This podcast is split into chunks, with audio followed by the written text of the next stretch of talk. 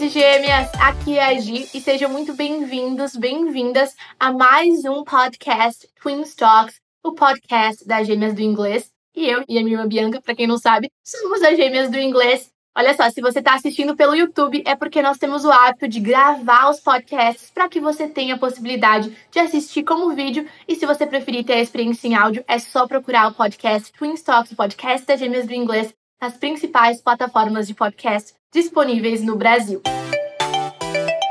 O assunto de hoje é bastante interessante. Eu vou trazer para vocês cinco fatos interessantes, fatos curiosos sobre o inglês. E eu tirei esses cinco fatos de um artigo que, na verdade, traz dez fatos interessantes sobre o inglês, um artigo publicado no blog do Grammarly.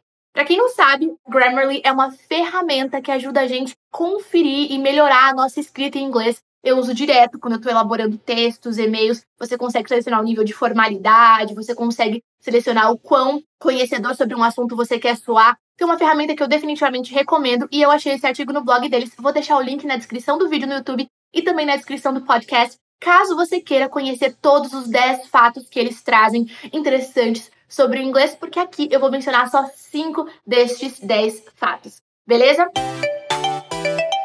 Bom, então vamos para o primeiro fato que eu li neste artigo e que eu achei bastante interessante. Eu lembro de já ter escutado isso em algum lugar, mas foi legal ver aqui realmente confirmando essa informação. I am is the shortest complete sentence in the English language.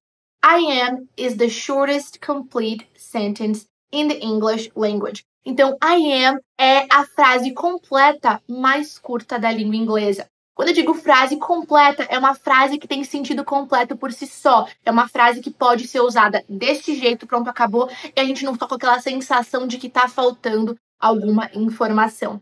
I am. I am. Bem interessante, né? Você já sabia? Me conta nos comentários se você estiver assistindo pelo YouTube. E se você estiver escutando, né, o podcast, não deixa depois de dar o seu feedback, dizer o que você achou desse episódio lá no direct do nosso Instagram, arroba gêmeas do inglês segundo fato eu acho bem interessante e os designers por aqui, aquelas pessoas que trabalham com identidade visual, com logo, com marca, criação de site também, talvez vão reconhecer a frase que eu vou falar aqui para vocês. A pangram sentence is one that contains every letter in the language. Então essa pangram sentence, né, uma frase pangram é aquela que contém todas as letras do idioma. E daí aqui vem um exemplo de frase assim, que é a seguinte: The quick brown fox jumps over the lazy dog. Vou repetir. The quick brown fox jumps over the lazy dog.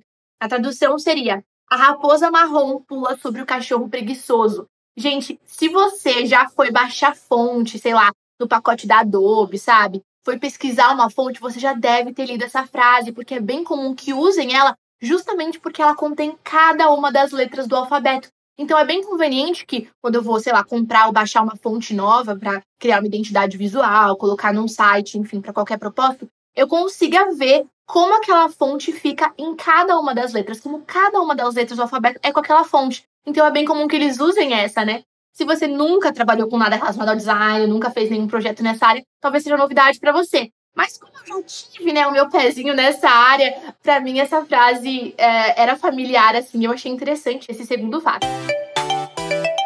Vamos para o terceiro fato, e eu vou até me preparar para pronunciar essa palavra que eu costumava achar que era a palavra mais longa da língua inglesa.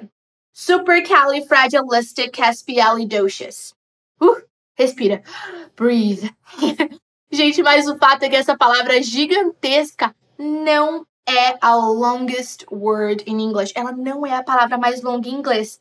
Pois é, gente, ela ficou popularizada por conta do filme da Mary Poppins, né? E o sentido dela, basicamente, que ela traz é de algo como fantástico, né? Supercalifragilisticexpialidocious. Falei até sem ler. algo fantástico, né? Ela ficou tão popular depois de aparecer no filme Mary Poppins que ela foi até adicionada ao dicionário. Mas o que a gente não sabe é que existe uma palavra mais longa. Agora a gente tá aprendendo, né? E essa palavra mais longa, gente, eu não consigo nem pronunciar. Ai, nem consigo, gente. Pneumo, pneumo, ultramicroscopy. Gente, é gigantesca, tem muita letra, nem parece uma palavra. Sabe quando você bate assim, ó, a mão no teclado e sai um monte de letra junto? Parece isso. Mas basicamente, gente, essa palavra é o nome de um tipo de doença pulmonar que é causada pela inalação de cinzas e de poeira. Então, depois pesquisa qual a doença pulmonar causada pela inalação de cinzas e poeira e você vai ver esse nome. Ou então, acessa pelo nosso YouTube, você vai conseguir ver. Aliás, vou pedir pra galera da, da edição colocar na descrição desse podcast qual que é a palavra para os nossos ouvintes não ficarem incomodados sem conseguir saber que palavra é essa. Mas, gente, não fazia a menor ideia, porque supercalifragilisticexpialidocious já é uma palavra gigantesca. Essa outra consegue ser maior, e olha, bem maior, hein? Vamos pro nosso quarto fato interessante, curioso sobre o inglês, gente. A new word is added to the dictionary every two hours. Isso mesmo. Uma nova palavra, a new word, é adicionada ao dicionário a cada duas horas.